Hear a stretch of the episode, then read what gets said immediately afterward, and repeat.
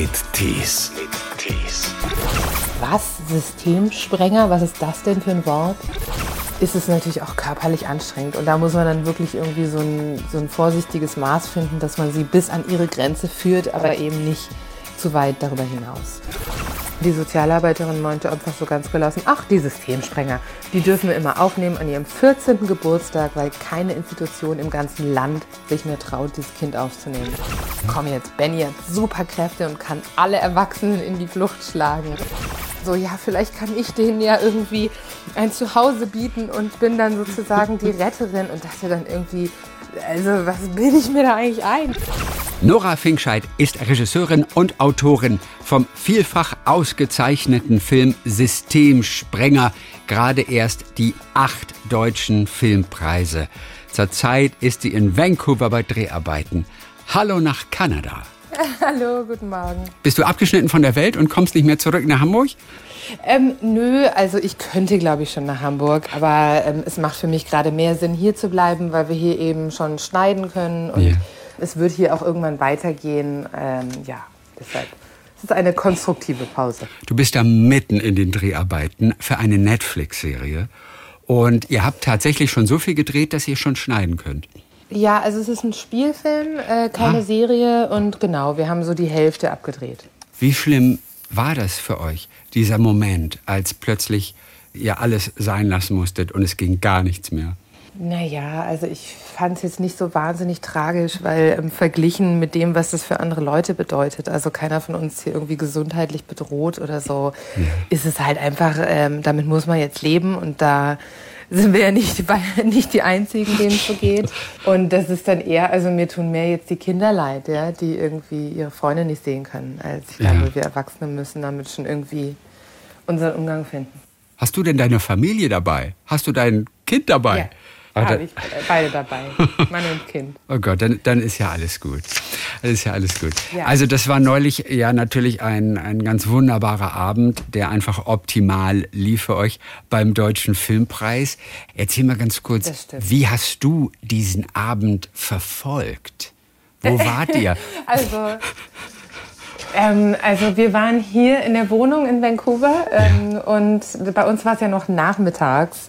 Deshalb war das so ein bisschen absurd. Wir haben uns dann äh, einen Sekt aufgemacht und uns vor dem Laptop platziert Ja. und hatten uns hier nebenan im Zimmer so einen kleinen, äh, so eine Lampe aufgebaut und eben sozusagen die Webcam installiert, weil da musste man ja immer mal hin und den Rest des Abends konnten wir dann aber eben gemeinsam anschauen. Ähm, und äh, unser Schnittmeister Stefan Bechinger, der ist ja auch hier. Das heißt, ah, okay. der war auch nominiert und hat auch den Preis bekommen. Ja. Und ähm, da konnten wir dann auch zusammen ein bisschen feiern danach.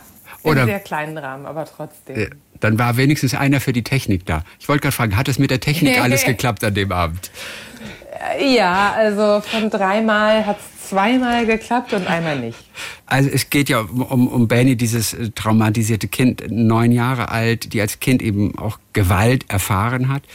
Boah, nicht zu bremsendes Mädchen ist oft aggressiv, die von einem Heim zum nächsten geschoben wird, die immer wieder ausrastet, nicht nur das Mobiliar gefährdet, aber auch die Menschen um sich herum und sich selbst natürlich auch. Das muss man tatsächlich auch wirklich aushalten können als Zuschauer. Das ist Teil dieses Erlebnisses natürlich und der Wirkung dieses Films. Du musst als Zuschauer was aushalten. Hast du als Regisseurin niemals Sorgen gehabt, dass das dem Erfolg des Films im Wege stehen könnte, dass er auch wehtut? Ja, also ähm, beziehungsweise haben wir ja mit so einem Erfolg nie gerechnet, sondern es war ja eher andersrum. Ähm, wir hatten natürlich schon immer die Zuschauer im Kopf, aber wir haben eigentlich damit gerechnet, dass das wahrscheinlich äh, fünf bis zehntausend Leute angucken werden und nicht mehr.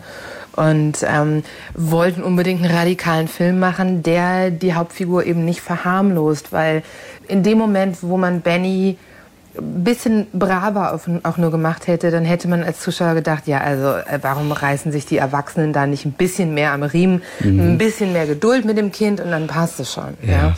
Weil äh, das möchte man natürlich gerne so sehen, aber es war natürlich wichtig, den Zuschauer in den Zustand zu versetzen, dass man denkt, oh Gott, ich könnte es auch nicht. Ich kann jeden verstehen, der sagt, ich kann das nicht mehr aushalten und gleichzeitig liebe ich das Kind. Ne? Und dass das dann aber am Ende wirklich für ein großes Publikum ähm, funktioniert. Also damit hätten wir ehrlich gesagt überhaupt nicht gerechnet. Hätte sich das denn finanziell gelohnt für 5.000 bis 10.000 Leute? Ihr habt da lange gedreht, lange Vorbereitungen. Dann habt ihr auch lange Dreharbeiten auch noch gehabt. Und das hätte sich rentiert, auch nur annähernd. Also ähm, wahrscheinlich nicht, aber das ist nun mal leider die Realität für viele Arthouse-Filme, ja. die dann ähm, einfach untergehen ne? oder übersehen werden oder so, obwohl sie wirklich großartig sind. Ähm, ich glaube, gerade beim Debütfilm ist es einfach ein bisschen gesünder, eher mit sowas zu rechnen. Mhm. Natürlich nicht darauf zu hoffen, aber eher damit zu rechnen und ähm, jetzt nicht davon auszugehen, na klar laufen dann eine halbe Million Menschen ins Kino und ähm, kaufen eine Eintrittskarte, um den Film zu sehen. Das wäre, glaube ich, ganz schön verspult, wenn man damit schon rechnen würde. Wann hast du dieses Wort Systemsprenger, wann hast du das das erste Mal gehört? Das war in Stuttgart. Ich habe in Ludwigsburg Spielfilmregie studiert ja. und hatte aber irgendwann so ein bisschen einen Spielfilm-Koller und wollte mal ausbrechen ins Dokumentarfilm-Genre. Ich fand es irgendwie total spannend, die äh, Realität und den um, filmischen Umgang damit. Also da haben sich irgendwie ganz neue Herausforderungen gestellt und da sind dann ein, zwei Projekte entstanden. Unter anderem eine Auftragsarbeit für die Caritas und es war ein Porträt über ein Heim für wohnungslose Frauen, die Frauenpension. Mhm. Und es war eher ein etwas, naja, ist eher ein etwas trostloser Ort. Ne? Für einige ja. eben so eine Art Endstation des Lebens. Also man möchte da nicht unbedingt freiwillig wohnen, wenn man nicht muss. Und da zog eines Tages ein 14-jähriges Mädchen ein, was mich total geschockt hat. Ich dachte, was macht denn ein Teenager hier? Und die Sozialarbeiterin meinte einfach so ganz gelassen, ach, die Systemsprenger, die dürfen wir immer aufnehmen an ihrem 14. Geburtstag, weil keine Institution im ganzen Land sich mehr traut, dieses Kind aufzunehmen. Mhm. Und das war der Moment, wo ich dachte, so bitte, was? Systemsprenger? Was ist das denn für ein Wort? Und da ich eigentlich eh immer mal ein Drehbuch schreiben wollte über ein sehr wildes und unberechenbares Mädchen ja. und nie so richtig eine Geschichte dafür hatte, da kam dann eben, da hat es mich plötzlich wirklich so wie auf dem Hinterkopf gehauen und ich dachte so, jetzt habe ich die Geschichte. Du hast dann lange recherchiert, ich glaube über Jahre hinweg auch in Jugendheim, in Psychiatrien. Das sind Recherchen, die vermutlich nicht spurlos an dir vorbeigegangen sind, oder? Was es mit dir gemacht teilweise? Ja, also auf vielen Ebenen hat es was gemacht. Ne? In erster Linie ist es wahnsinnig schockierend, was Kinder erleiden müssen, äh, vor unserer Nase, also in unserer reichen Gesellschaft, ja, ähm, also wieder, was man, also es ist, macht mich immer noch ein bisschen sprachlos, ja, was Eltern Kindern antun können mhm. und wie verstrickt aber oft diese Kreisläufe sind. Also erstmal, wenn, gerade wenn man selber Kinder hat, dann denkt man sich, wie könnt ihr sowas tun? Mhm. Ähm, und gleichzeitig geht es natürlich über Generationen und am Ende wahrscheinlich über Jahrhunderte, ja, Kreisläufe der Gewalt innerhalb von Familien. Mhm. Und die Opfer und die Täter sind oft dieselben Menschen. Und es ist ganz schwer zu begreifen, das hat es mit mir gemacht. Da denke ich auch immer noch drüber nach. Ja. Aber auf der anderen Seite hat es eben mich auch meine eigene Familie reflektieren lassen ich hatte plötzlich nicht mehr so ein schlechtes Gewissen meinem Sohn gegenüber, wenn ich ihn mit auf irgendwelche Filmsets geschleppt habe, weil ich dachte, na ja, das ist jetzt vielleicht nicht ähm, das perfekte Familienleben mit Haus und Garten, aber, ähm, aber ich bin für ihn da und liebe ihn, das weiß er auch. Mhm. Und das ist viel wichtiger. Und natürlich hat es mich auch ein bisschen den Beruf reflektieren lassen weil ich mich schon gefragt habe, sollte man nicht irgendwie was Sinnvolles tun in seinem Leben? Also wäre es nicht besser, ich würde jetzt mhm. einfach mhm. in die Heimerziehung wechseln oder ähm, einen sozialen Beruf ergreifen, ja, und ja. einfach anderen Leuten helfen. Und dann wiederum naja. würden dir eben genau jene die Antwort geben, nein, bitte nicht. Durch diesen Film haben sie so viel mehr Öffentlichkeit einfach gemacht für die Problemstellung, äh, für das, was da draußen existiert, als wenn sie als Heimmitarbeiterin tätig wären. Ne? Ja, also ich meine, das, das ist natürlich am Ende wirklich ein, eine glückliche Fügung, ja, dass das irgendwie so funktioniert hat und dass das ist. Also da bin ich wahnsinnig dankbar für, ne, für jeden Einzelnen, mhm. der sich den Film angeschaut und irgendwie zur Debatte beigetragen hat. Ähm, aber es ist noch was anderes. Ich könnte diese Distanz nicht halten. Also bei mir war es so, bei jeder Institution, bei der ich war, da wollte ich mindestens drei Kinder adoptieren und mit nach Hause nehmen mhm. und dachte so, ja, vielleicht kann ich denen ja irgendwie ein Zuhause bieten und bin dann sozusagen die Retterin und dachte dann irgendwie, also was bilde ich mir da eigentlich ein, ja? Also und und das ist eben diese professionelle Distanz, die man halten muss und gleichzeitig sich trotzdem mit den Kindern verbinden. Das ist ja was wahnsinnig Schwieriges. Und äh, manche Leute können das einfach von Natur aus und manche nicht. Und dazu gehöre ich. Und wann war der Moment bei den Recherchen dann letztendlich, als du wusstest, ich habe einen Film? Also, dass das ein Film wird, das wusste ich ab dem Moment, wo ich diesen Begriff gehört habe. Okay. Da war mir klar, egal was jetzt passiert, das ist jetzt der Film. Das wird jetzt der Film. Ich hatte so oft schon angefangen, über die Figur von Benny zu schreiben, mhm. ohne richtig zu wissen, wer sie ist und wo sie verortet ist. Und das war dann wirklich wie der Schlüssel in eine neue Welt.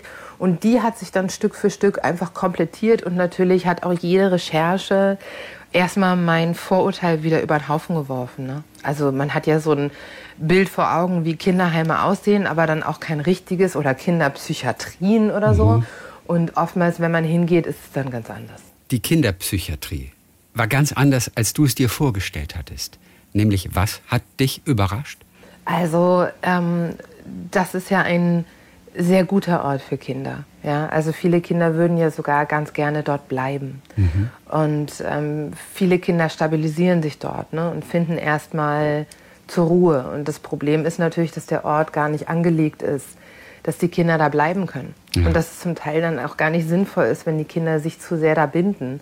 Und dass eben dieses Hin- und Hergeschiebe von der Psychiatrie dann wieder raus in die Wohngruppe und wieder zurück in die Psychiatrie ist am Ende was, was dem Kind eher schadet, als dass es dann wieder zur Stabilisierung beiträgt. Also diese Komplexität, die war mir gar nicht klar. Ich dachte, Kinderpsychiatrie, das klingt ja gruselig. Ja? Also Kinder müssen noch glücklich sein. Mhm. Und eine Psychiatrie ist eher was für depressive Erwachsene. Ähm, ich habe das nicht so richtig in meinem Kopf zusammenbekommen und musste dann erstmal vorstellen, äh, verstehen, wie viele Kinderpsychiatrien es gibt in jeder mittelgroßen Stadt und die sind alle rappellvoll mit Wartelisten bis sonst wohin. Mhm alle bewundern ja auch deine Hauptdarstellerin, äh, der Helena. Die ist jetzt wie alt? Ja. Elf oder was ist sie jetzt mittlerweile? Oder ist sie schon Mittlerweile drei? ja. Mittlerweile ist sie schon Mittlerweile elf. ist sie elf. Als wir gedreht haben, war sie neun. Ja. ja. Man versteht ja kaum, wie dieses Mädchen das so spielen kann. Und du kannst uns hier natürlich noch einmal offiziell bestätigen, allen, die den Film schon gesehen haben, es ist auch wirklich gespielt, denn in Wirklichkeit ist Helena wie?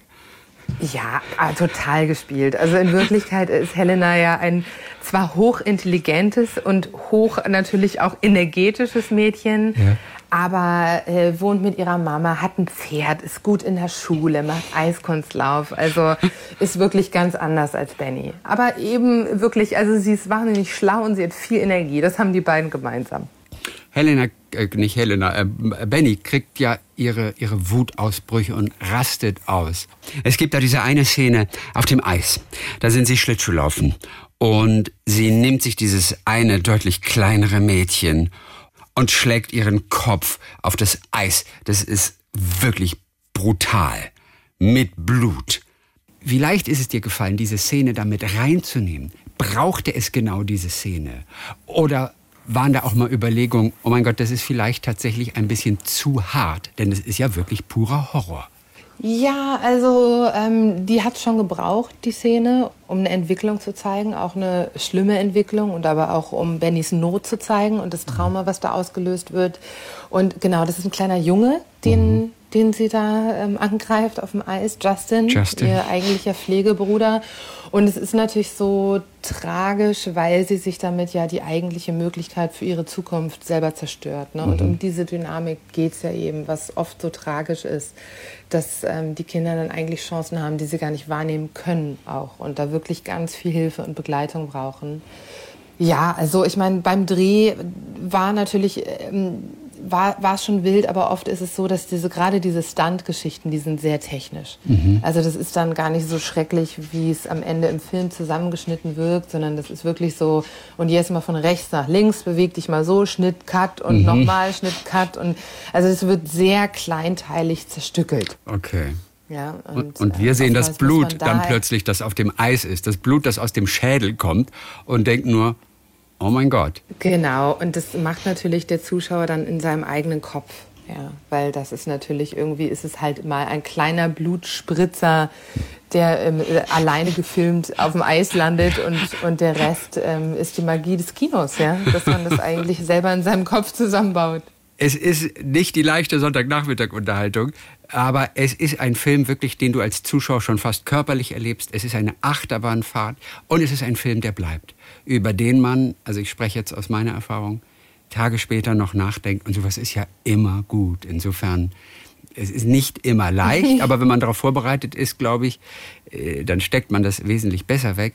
Es ist auf jeden Fall ein Film, der sich lohnt. Und der Helena spielt ja natürlich auch wirklich ganz fantastisch und, und sowas von echt. Ich habe sie auch ein bisschen gesehen bei der äh, Verleihung dann beim Deutschen Filmpreis, also online. Ja. Dann, also ich weiß gar nicht, wer bei ihr zu Hause so gejuchzt hat, aber das hörte ja gar nicht mehr auf. Du hast dich wahrscheinlich auch kringelig gelacht in Kanada, oder?